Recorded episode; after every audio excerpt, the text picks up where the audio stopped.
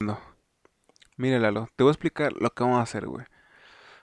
Todos que, que te apreciamos, güey, hemos apreciado cómo la Coca-Cola, güey, afecta tu vida, Otra afecta vez, tu salud, vez, güey, ¿sí? vez.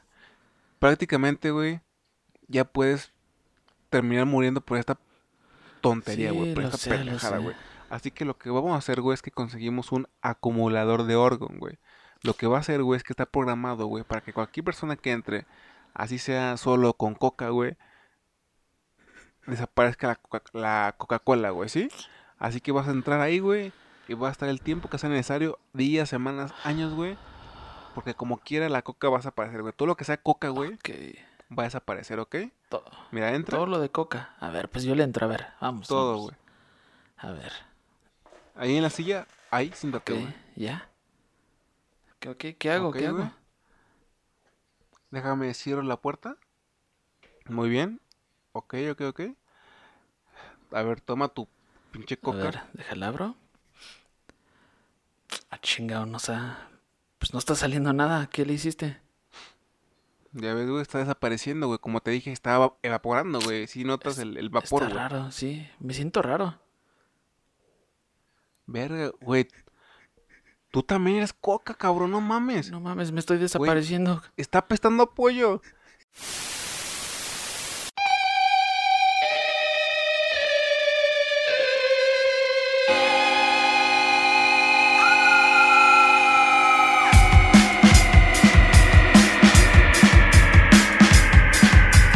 Sean todos bienvenidos una vez más a esto que llamamos la vida en el infierno. Su ciberfogata en la cual van a poder eh, disfrutar como peques cuando iban de campamento o simplemente esa excusa para reunirse y cuando surgía esas pláticas sobre terror, horror, que, que a todos hasta la fecha, no importa qué edad tengas, nos gusta, lo admitas o no. Mi nombre es Manuel Gámez y me acompaña Yo soy Eduardo Lira, bienvenidos. Eduardo Lira, Lira Spitz, por lo que no- notarán que, que en su casa ya todos se durmieron por su tono de voz, Sí, un poco más, un sí. poco más baja, también la mía, pero miren, estamos aquí echándoles, echándole ganas por todos ustedes. Ya verán que cuando tengamos seguidores estaremos a la una de la mañana como ahorita conectados en directo, siendo Claro. tendencia en Twitter. A la mim, a la mim Ojalá, Al Capone. Eh, el podcast del día de hoy eh, va a ser sobre una personalidad que me llamó mucho la atención, la cual conocí por uno de los tops. ¿Fue top? ¿Fue top? Bueno, sobre el, el video de los inventos censurados. Sí, Puesto sí, sí, a que, bueno, Sí, fue un top, top 6. Fue, sí, fue un top. puesto a que yo eh, vi que, que Wilhelm Reich prácticamente había hecho una había logrado generar lluvia pues generando una lluvia ¿no?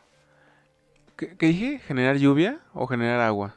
Sí, generar ah qué lluvia. pendejo generar ah perdón dije lo mismo generar agua a través de generar pues una lluvia Eh, les cuento un poquito más sobre él él, él fue un psicoanalista famoso. Él realmente fue una persona que cuya vida pasó por muchos altibajos. De hecho, tanto su vida personal como su vida profesional se puede des- describir como eso, como altibajos, ¿no? Porque inició, sien- inició siendo un psicoanalista bastante, pues prácticamente un prodigio, bastante respetado, bastante prometedor, esa es la palabra. Y pues pasó por una serie de cosas tan que fueron tan tan de burla como pues impresionantemente pues raras, la verdad. Eh, pero doy un poquito de sus antecedentes. Con tan solo 23 años, en, el, en 1920, fue aceptado como miembro de la Asociación Psicoanalítica Vienesa, fundada por ni más ni menos que Freud. Y eh, este, el mismo padre de la psicoanálisis, eh, Freud, fue quien lo introdujo al instituto una vez que éste lo contactó para consultar sobre un seminario sobre sexología.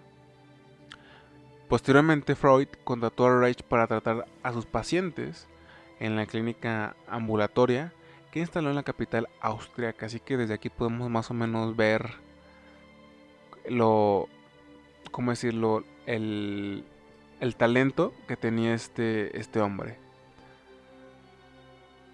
Este ya había desarrollado sus propias teorías sobre la neurosis, cuyo origen él atribuía a la represión sexual. Curiosamente, eh, el concepto de Reich llegó más lejos que el de Freud, proponiendo que no solamente se daba em, estos males por una afectaban al plano psíquico, sino que también afectaban al plano físico. Él lo, denominó como una especie de armadura o coraza que iba determinando el físico y también el carácter del individuo. Y marcaba cómo esa persona encaraba su existencia. O sea que estas em, represiones sexuales no solamente te afectaban a nivel psíquico, sino que también podían ser los generadores de muchos males a nivel físico, ¿no? Eh, y el concepto, pues la verdad es que generó bastante interés. Y creía que dicha represión se, podía, se podía combatir a nivel verbal, no solamente a nivel verbal, sino que también a nivel físico. Esto pues claramente llamó bastante la atención e hizo que pues posteriormente fuera muy criticado porque pues claramente la sexualidad por sí misma, ¿cómo decirlo? Ya hace que las personas se les toque fibras sensibles por lo que significa, ¿no? Y más en aquellos tiempos. Imagínate, en 1920, lo, lo delicado que era tocar el tema. Sí, porque, pues como tú dices, este tipo era realmente un intelectual. Y ahora sí que metía sus manos en muchos, muchos temas ya sea, llámese política, como tú dices, psicoanálisis, cualquier corriente hasta filosófica, pero lo que él como que lo apasionaba mucho en cuanto a tema y como en cuanto a materia era la sexualidad. Eso me hace... Sí, pues básicamente no, o sea, ese fue como que su fuerte. Y también ten en cuenta que, o sea, es que conforme más lees la historia y más indagas, te das cuenta que muchísima gente, muchísimos medios, muchísimos profesionales se burlaban prácticamente de, lo que él había hecho. Pero la verdad es que, o sea, aparte de ser un bufón, pues la verdad es que también él era, una persona sumamente inteligente, una persona que, que llegó a revolucionar pues el mundo, porque nos daremos cuenta que su, que su obra llegó a, llegó a ser muy relevante, güey, para la cultura americana y pues por ende, pues, pues para el mundo. O sea, él no era, no era, cualquier tipejo, o sea, no era alguien que, que te puede vender humo por el simple hecho de generar, o sea, no estamos hablando de un... ¿Cómo se llama este, este como coaching mexicano súper famoso? ¿Este Carlos Muñoz? No, el otro. ¿El güero? No sé, no sé. ¿El güero? Así como ah. coach, Daniel Javif. Ándale, ándale, él. O sea, no era como un Daniel Javif. O sea, este tipo realmente tenía sus propias teorías. Y pues, güey, o sea, imagínate, ser avalado por Freud. ¿Cuánto...? Es, es, es, es, algo de las cosas interesantes, o sea, porque yo lo que leí, o sea, realmente no conocía mucho de William Reich, pero sí, al final su legado se puede decir que se, se tiñó un poco porque pues hasta la palabra que usan para describir sus obras y su trabajo es delirante. Y como que ya caía mucho en el delirio, pero pues este tipo estuvo rozando, rozando hombros con, con hombres muy influyentes, que ya veremos adelante seguramente, con lo que nos vas a traer. Pero sí, tú dijiste, o sea, Sigmund Freud, él forma parte de su escuela, ahora sí que de pensamiento. ¿Y tú tienes alguna opinión? Digo, te pregunto porque puede que, puede que no, porque pues, güey, tampoco es como algo... O sea, no es como preguntarte cómo vas a generar dinero, ¿sabes? no es como algo realmente que abrume a la persona promedio. Pero te has puesto a pensar en la relación de, del sexo con la... Sí, del sexo con pues prácticamente todo. O sea, anímicamente, energía, forma de desenvolverte, tal vez las funciones que, que tiene pro a, ti, a tu cuerpo, a tu vida. Ese como tú dices, bueno, para empezar es buena pregunta, pero como tú dices, o sea, no es algo que, que uno se plantee, o sea, la verdad es que yo nunca me lo he planteado de esa manera con esos argumentos que tú estás dando. Te, te pregunto porque yo la verdad nunca. Yo he visto demasiada artículos, videos de gente que de pronto es como de, no, es que si, si no te masturbas, por ejemplo, pues como que tu energía como que aumenta, ¿sabes? O se desgasta menos ah, o cosas por el estilo. Sí, claro, claro. Claro que yo también he escuchado hablar de eso. Pero sí tiene, o sea, como que sí se sostiene, ¿no? O sea, científicamente, como que ese argumento a cierto grado.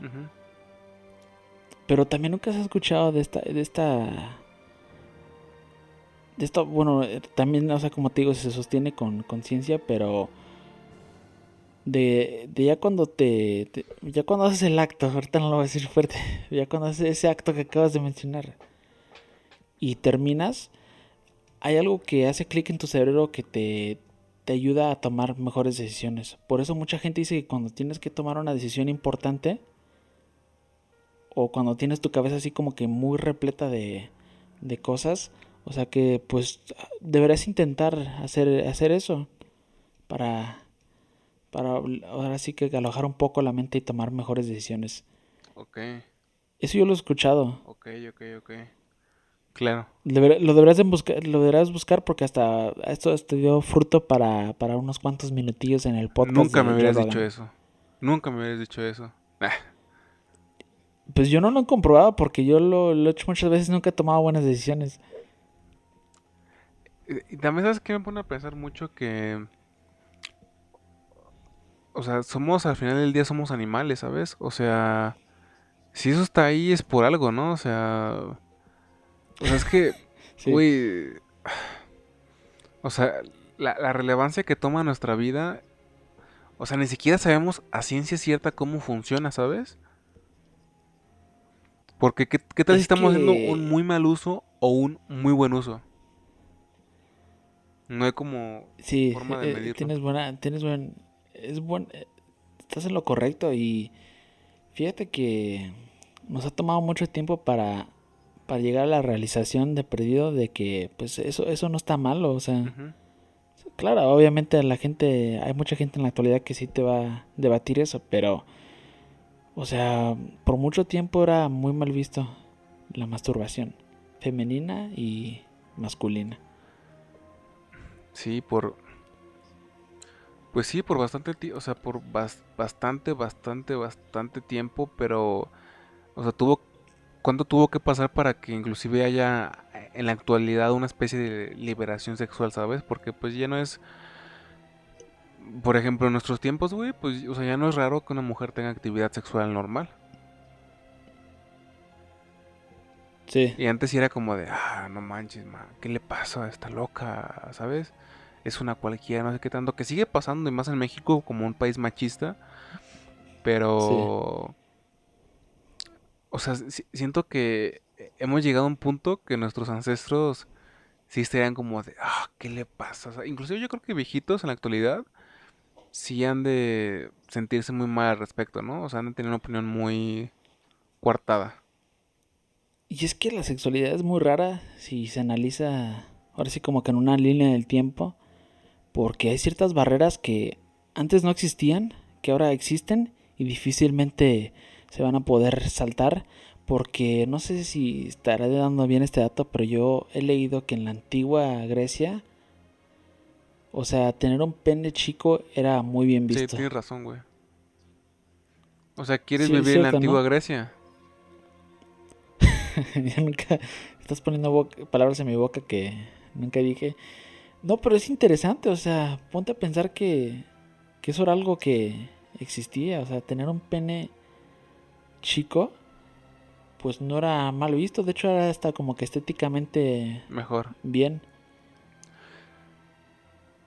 Pero yo creo que, que también los humanos nos creamos nuestras propias reglas, ¿sabes? Eh, de, o sea, realmente, pues sí, o sea, como, como dicen, todo es creado por nuestro propio intelecto, güey, porque me parece que también ahí es donde se valía, ¿no? Tener amoríos con, con menores. O sea, de alguna forma está bien visto la, pues, la pedofilia.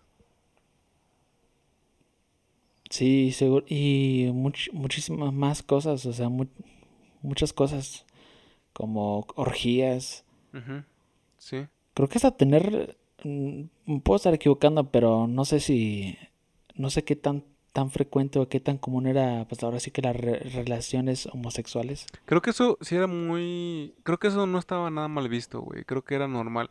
No recuerdo qué cultura, no sé si sea la misma, pero inclusive tenía como una tercera sexualidad, que era como, ay, no recuerdo, güey, no recuerdo, pero eh, pudiera que, que era la aceptación como de la homosexualidad, ¿sabes? O algo por el estilo. No estoy de verdad seguro, pero o sea, el simple hecho de que hubiera una tercera que era completamente normal en la sociedad, pues ya te habla de algo pues chido, ¿no? O sea, interesante, cuanto menos. Sí, y Porque te cuánto tardamos en, en, de alguna forma aceptarlo socialmente. O sea, cuando tú y yo éramos niños todavía era medio raro ver a gente en la calle, o sea, homosexual, como que agarrados de la mano y así. Sí, y ahora, y ahora pues es muy común. Sí, pero, o sea, ¿no te, no te ¿no acuerdas que de niño era muy raro? O sea, que inclusive de pronto surgían como comentarios y se llegaba a ver, se llegaba a ver eso, como de familiares o amigos. Sí, sí. Hasta en la tele, o sea, nunca te hubieras imaginado en un comercial ver una pareja así. No, y, no, no. Y mucho menos en la mexicana, honestamente mucho menos. de repente se ve, de repente. pero bueno. Continuando con este interesante personaje, Wilhelm Reich, eh, pasó algo que, que denominó como la vegetoterapia, que básicamente eran como masajes para disolver lo que acabo de comentar, esta especie de armadura, armadura muscular. Pero eh, al como les digo, hay muchas, ¿cómo decirlo?, cuestionamientos y dudas respecto a él porque muchos pacientes lo denunciaron, puesto que de pronto el, masaje como era al parecer alrededor de todo el cuerpo, de pronto pues, pues muchos realmente les pareció raro, ¿no? O sea, de pronto la forma en la cual lo hacía o la, o la fuerza o cosas así, ¿no? Porque quiero creer que los lastimaba y puede que inclusive de pronto pues se metiera en zonas delicadas, por decirlo así.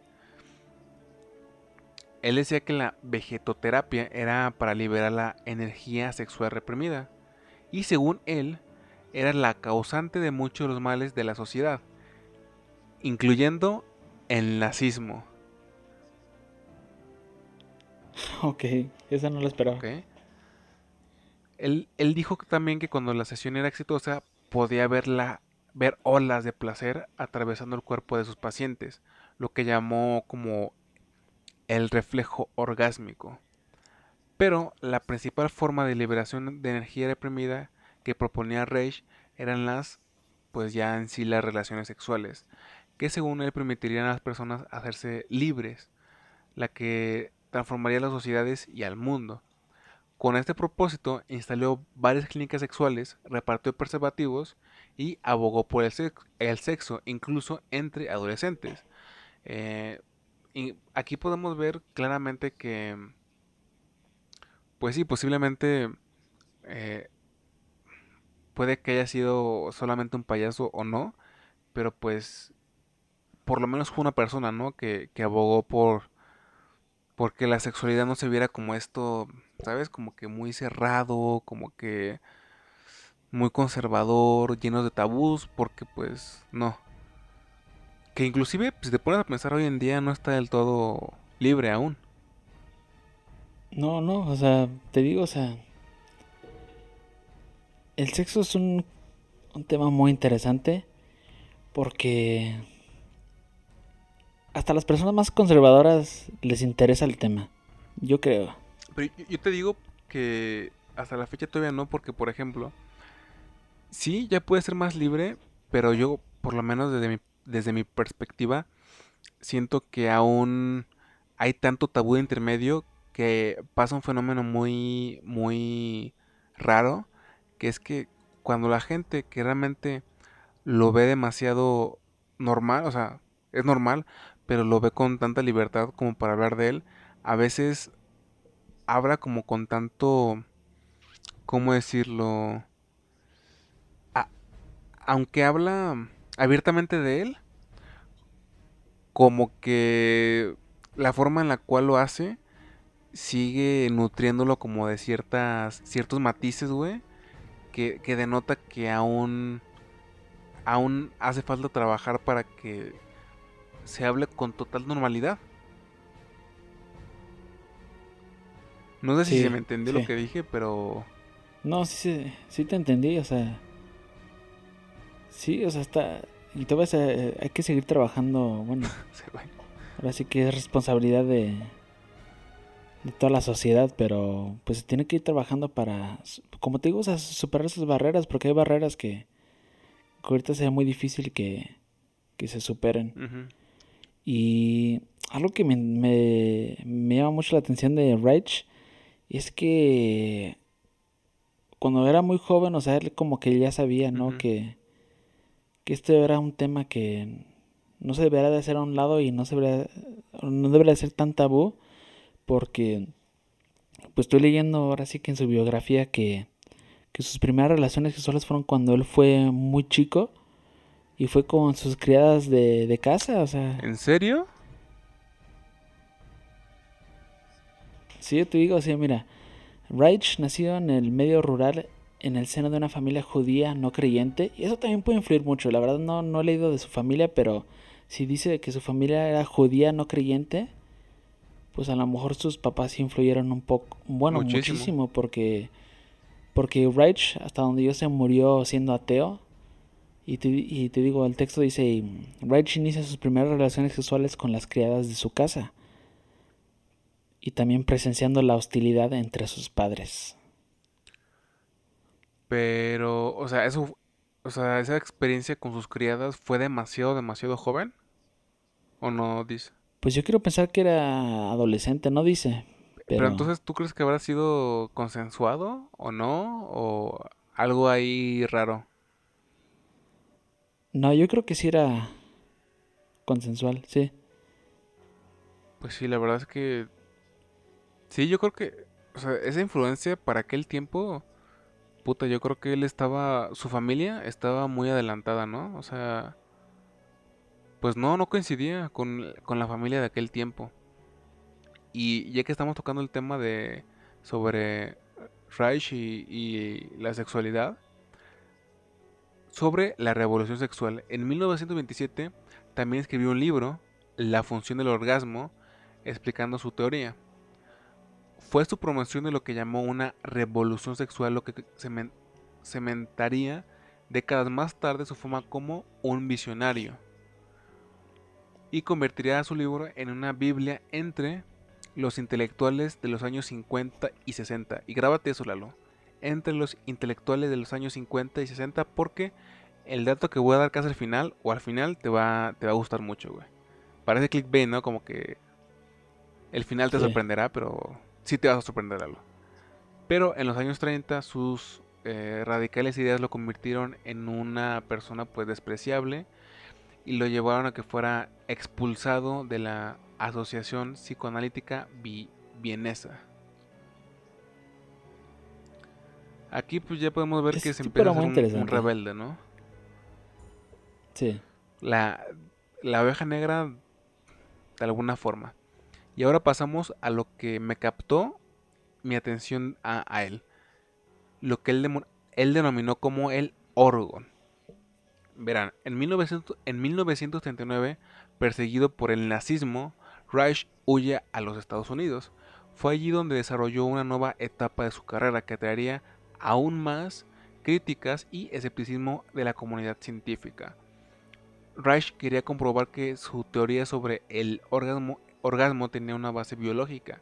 Para ello, investigó si el concepto freudiano de la, libido era en realidad electricidad o alguna sustancia química que atraviesa el cuerpo. Una teoría que propuso el mismo Freud, pero que abandonó por ahí de 1890. Poco después de llegar a Nueva York, anunció que había descubierto una forma de energía vital que al liberada durante el orgasmo la llamó orgon, derivado de orgasmo y organismo, y anunció el nacimiento de una nueva ciencia, la orgonomía, e incluso dijo que había logrado ver el orgon, que describió como un color azul, bajo un, bajo un microscopio y en el cielo a través de un telescopio. Según él, el orgon estaba en todos lados, en el cielo, la tierra, en todos lados y Reich creía que cuando esa energía se, estanca o disminuye, causa decadencia, enfermedad y la muerte. Y por eso a partir del 1940 empezó a diseñar eh, un acumulador de orgón. Este acumulador es muy importante y les recomiendo, te recomiendo que lo busques en Google, acumulador de orgón, puesto a que eran como unas cajas o cápsulas de un metro más o menos y medio que actúan como un bloqueador de campos electromagnéticos, permitiendo que dentro del espacio se concentrara la energía orgónica. La persona debe ingresar al acumulador, idealmente desnuda, y permanecer allí en el mayor tiempo posible para obtener los beneficios que según Reich incluía curar el cáncer. Y eh, los curiosos objetos empezaban a atraer interés y la prensa no tardó en ridiculizar pues los experimentos de este austriaco. Estoy viendo la imagen y se ve se ve muy loca la neta. Bueno, de la caja del, del acumulador. O sea, estoy viendo una imagen, una foto donde está una chica como que sentada con un vestido de, de rayas. sí. Está. Está loco. Y yo creo que es posiblemente lo de las cosas. De las principales cosas que me atrajo a él. Porque. Pues imagínate, era capaz de curar, según esto, la máquina. Pues el cáncer. O sea, ¿te imaginas un poder así? Sí, eso se me hace bien interesante tomando en cuenta que, pues ahora sí que como que no era el fin de, de, este, de este acumulador, ¿no? No, pues sí, porque, o sea, el, orgón, digamos que era una, una materia buena para, pues para la gente, te digo. Ya, ya comprendí, ya comprendí. Me confundí un poco, pero... Sí, es normal, pero... Inclusive, y esto también es, esto ahora sí que apúntenlo, puesto a que para, em, de alguna forma, validar sus experimentos, contactó con Einstein para que estudiara el acumulador de Orgon. A lo que él, y eso me parece un poco raro por cómo, cómo se expresó la conclusión que dio, pero él dijo que el fenómeno era causado por el gradiente de temperatura dentro de la habitación, diciendo, a través de estos experimentos considero el asunto completamente resuelto. Le escribió Reich el 7 de febrero del mismo año. O sea, solamente le adjudicó la temperatura y ya, o sea, según él no era nada más. ¿Y tú quién le crees a Reich o a Einstein? Es que eh, se me hace demasiado cortante, ¿no? Y, y quiero creer que Reich pues tenía, o sea, para que haya sido como su mayor descubrimiento, quiero, quiero creer o quería creer que pues realmente había hecho algo bastante especial. ¿O, tú qué piensas? Sí, es que puede irse de, de puede irse en cualquier vía, o sea, a lo mejor Einstein sí tiene razón, pero también esta época, a pesar de que pues, estamos hablando de tipos muy dotados, o sea, realmente existían bastantes celos entre todos los científicos, los, los matemáticos, todo, o sea, neta era como que un campo de muchas riñas. Pero tú también piensas que, o sea, si, si algo era capaz de curar el cáncer, o sea, alguien como Einstein lo hubiera, tal vez por no darle los reflectores que merecía, o sea, echar esa mentira o no sé. Es que te digo, es muy probable. ¿Sí crees? O sea, Aunque fuera un evento así de, de brutal. Pues ya lo habíamos comentado en otro capítulo. O sea, toma, toma el ejemplo de, de la supuesta creación de energía libre de Nikola Tesla. Y ponte a pensar que puedes creer en eso sí o no. Pero algo que sí es verdadero es que había una batalla entre, pues ahora sí que la energía de, Tesla y la energía de, de Edison que ya sabemos pues cuál es considerada la mejor y cuál no, pero pues en esa época, o sea, Edison tenía todas por ganar y de hecho eh, hubo mucha mano negra en, las invenciones de, de, Tesla, o sea, ¿por qué no pensar que una leyenda como Einstein hubiera hecho algo parecido? Es que a mí, bueno, no sé, o sea, nunca, nunca los conocí, ¿verdad? Pero o sea, Edison y, Einstein se me hacen personas muy diferentes. Yo siento que Einstein sí puede estar más en pro a el beneficio del pueblo, ¿no? Puede ser, no sé, o sea, porque pues Edison se notaba la, ¿sabes? Lo, lo amañado que estaba. Sí. Pero, ah, sí, sí, o sea, o sea, como tú dices, nunca, nunca los conocimos, no sabemos cómo eran. Pero es interesante, la neta. O sea, yo cuando vi que hubo como que esa, ese acercamiento con Einstein, yo creo que se me hizo las cosas más interesantes. Y pues como tú dices también el acumulador. Sí, sin duda. O sea, cómo procesas, ¿Cómo? procesas, cómo procesas una creación como el acumulador o ese invento. Y, y de hecho, fíjate que dato interesante porque también si tú checas en Google, puedes ver que hay mucha gente que vende demasiados accesorios supuestamente con Orgon. Neta, o sea, búscalo, güey. Búscalo en Google en este momento, güey. Para que más o menos describas a la gente de qué va. Sí, sí, sí. Y, o sea, no es mentira, o sea, si buscan Orgon en internet, van a encontrar eh, collares y cosas similares expresando que, que son de Orgon e inclusive diciendo como para qué sirve, ¿no? Como para elevar la, vibra positiva, eh, una vida más longeva, procurar la, los antioxidantes, cosas similares. Sí, estoy viendo. Sí, son, es como que esos, esos artefactos, esos accesorios que, que vendería la, la chica que consume mucha marihuana en un festival de, música electrónica. Me agradan, me agradan. Son lindos. Pero están caros, güey. No sé. Eso no, no he checado los precios. Los o, sea, sí, son muy lindos, pero también son muy, muy caros. Sí. Bueno, retomando a Rush, eh, ya casi llegamos al final. Él, pues, a pesar de todos los problemas, los inconvenientes, que de nuevo los, los benditos medios lo, o sea, ahora sí que hicieron la información lo que quisieron, como ya hemos visto antes prácticamente lo tacharon de, pues, de un payaso. Eh, estos rechazos ahora sí que no hicieron que se desmotivara este hombre y en el 42 compró una granja en el estado de Maine donde eh, la cual llamó Orgonon al parecer le gustaba mucho su, término y, se, dedicó ahí a crear bastantes acumuladores y otras invenciones como relacionadas a la energía orgánica. Y sus emprendimientos atrajeron a una tal administración de alimentos y medicamentos que en el 47 acusó al austriaco de estar detrás de un fraude de primer magnitud. Las autoridades también sospechaban que Rush podía estar promoviendo actividades sexuales ilícitas. Y en el 54 la justicia ordenó la destrucción, esto es lo más interesante, ordenó la destrucción de 250 acumuladores y la incineración de toda la obra de Rush, incluyendo la función del orgasmo, del orgasmo y psicología de masas del fascismo.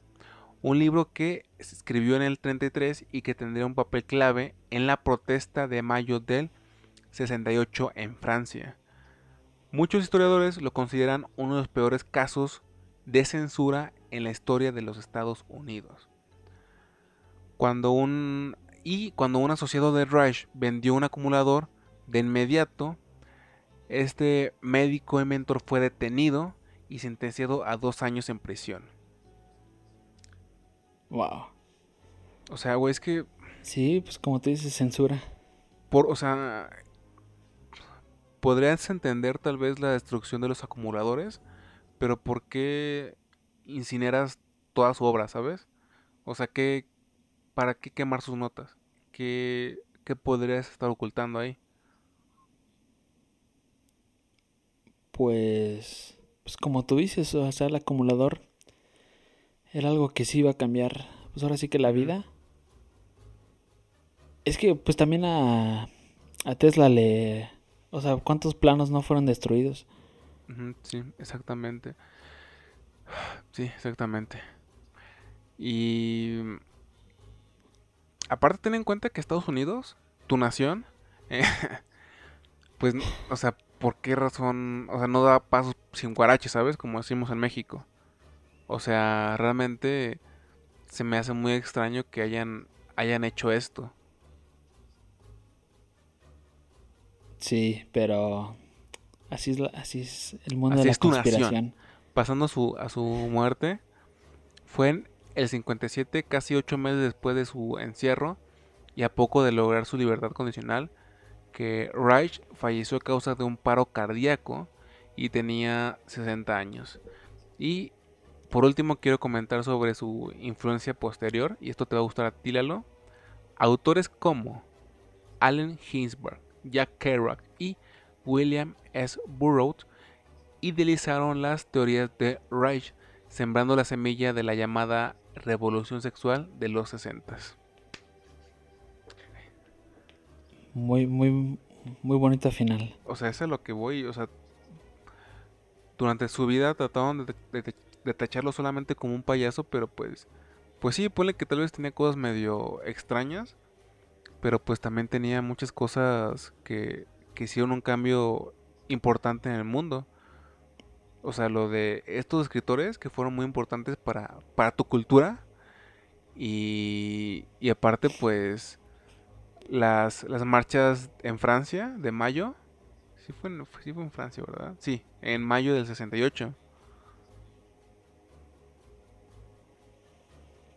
Sin duda un personaje que, ay, es que de repente no te pones a cuestionar, o sea, porque, porque en, bueno, obviamente este ya, ya, ya, ya casi sé la respuesta, pero de repente hay personajes históricos que, que, uno no conoce porque simplemente no se enseñaron en, en, la escuela, en el salón, en las aulas.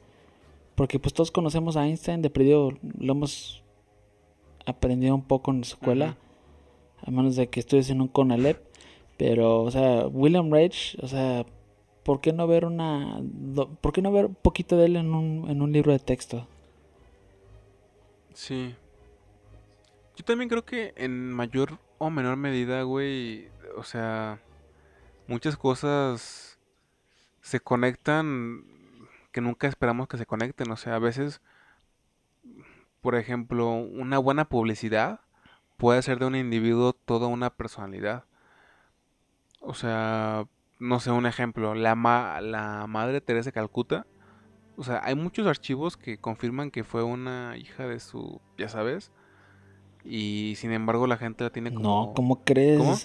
Lávate la boca, lávate la boca con jabón. Si los textos dicen que ella fue buena persona, bueno, los que nos enseñan, sí, yo también, o sea, esa es otra de las, de las otro de los de los casos infinitos casi, porque yo, yo toda mi vida, o sea, sin indagar mucho en, ahora sí que en el recorrido de, de la madre, o sea, yo siempre pensé que era pues está santificada, cabrón. O sea, ¿qué más te puedo decir? Pues sí, pero una, una cosa pues no coincide con la otra. O sea, En serio, tú y todos los que no saben sobre, sobre ella mucho, sobre su vida, deberían investigar porque... O sea, no, no, o sea, yo sé eso, o sea... No, no, yo, yo sé, yo sé, por eso te, te comparto esa opinión. O sea, yo mucho tiempo de joven yo pensé que esta figura, pues como te digo, santificada, o sea, era una figura que no, no, no, podía, no podría hacer daño, por más que quisiera. Pero sí, luego te das cuenta que la historia es muy Era una hija de puta, güey. Eso es lo que era, güey, metiéndome con tu una religión. Pero... a lo que yo iba era, era eso, o sea, de pronto se juntan muchas cosas que hacen que una persona sea más destacada que otra. O sea, por ejemplo, una es la publicidad, ¿no? Y otra puede que sean sus logros y, lo relevante que hayan sido. Por ejemplo, Einstein, pues yo sé que su, sus, su obra, sus, sus descubrimientos, o sea, sí cambiaron el rumbo de, pues, de su rubro, ¿no? O sea, es como el rap, güey. O sea, pues no puedes hablar de hip hop sin hablar de Biggie, porque pues él cambió las reglas del juego en, los noventas, por ejemplo. O, de Rakim, o sí, ¿sabes? O Dre, o sea... Sí, ahora sí que hay personalidades que se ganan su lugar, y yo creo que sí fue el caso de Einstein. Pero pues sí, tienes razón, o sea, este individuo como por qué no, porque pues tenía teorías bastante interesantes. ¿Tú crees que hablan de él por lo menos en, psicología, por ejemplo, o algo así? ¿O crees que también lo den por sentado? O sea, no, no lo aborden. Yo quiero pensar que, ojalá sí, ojalá sí, ojalá sí. Porque si no, pues ¿dónde más lo vas a ver? O sea, ya está, hablando, está hablando ya de instituciones. Pues, ¿sabes cómo? Pues, una persona muy clavado con, clavada con la generación Beat, pues puede que lo ubique, güey. Sí. Puede que lo ubique porque yo sí, por lo que investigué, o sea, en muchas personas de, de diferentes disciplinas y de pronto muy diferentes, sí se siente muy atraída respecto a él. ¿Y de su censura, Lalo? ¿Tú qué opinas? Censura, pues yo creo que tú lo, dijiste muy bien, o sea, lo leíste, pero pues ahora sí que como lo catalogan, o sea, una de las censuras más grandes de, América. Sí, sin, sin, duda alguna, güey, sin duda alguna, güey. Wilhelm Reich, Wilhelm Reich, perdón por la mala pronunciación, pues fue una persona bastante interesante, eh, hizo cosas bastante interesantes, tanto por bien de su rubro como para la sociedad global empezando por la americana, como hemos comentado. Em, no se sabe a ciencia cierta si sus inventos o descubrimientos eran, eran ciertos, realmente pudieran ayudar o no. Sin embargo, tampoco era un payaso, creo que eso también hay que dejarlo claro. Y pues siempre nos va a quedar la duda de que si, si realmente había descubierto algo verdaderamente relevante o no. Y la incertidumbre, ¿no? De, ok, ok, Estados Unidos destruyes acumuladores, pero ¿por qué tantos documentos? Eh, ¿Algo más para concluir, Lalo? Sería todo, o sea, pues neta, tómense el tiempo de, de investigar más este sujeto y, otros más que yo tal vez ni conozca y ustedes tampoco, porque el mundo es muy loco y la historia es muy interesante. Exacto, exactamente. Bueno, ya saben, suscríbanse, me gusta, comenten, síganme a mí como el Manuel Gámez, tanto en Twitter como en Instagram. Y a ti, Lalo. A mí en Twitter e Instagram como Edu Hasta la próxima.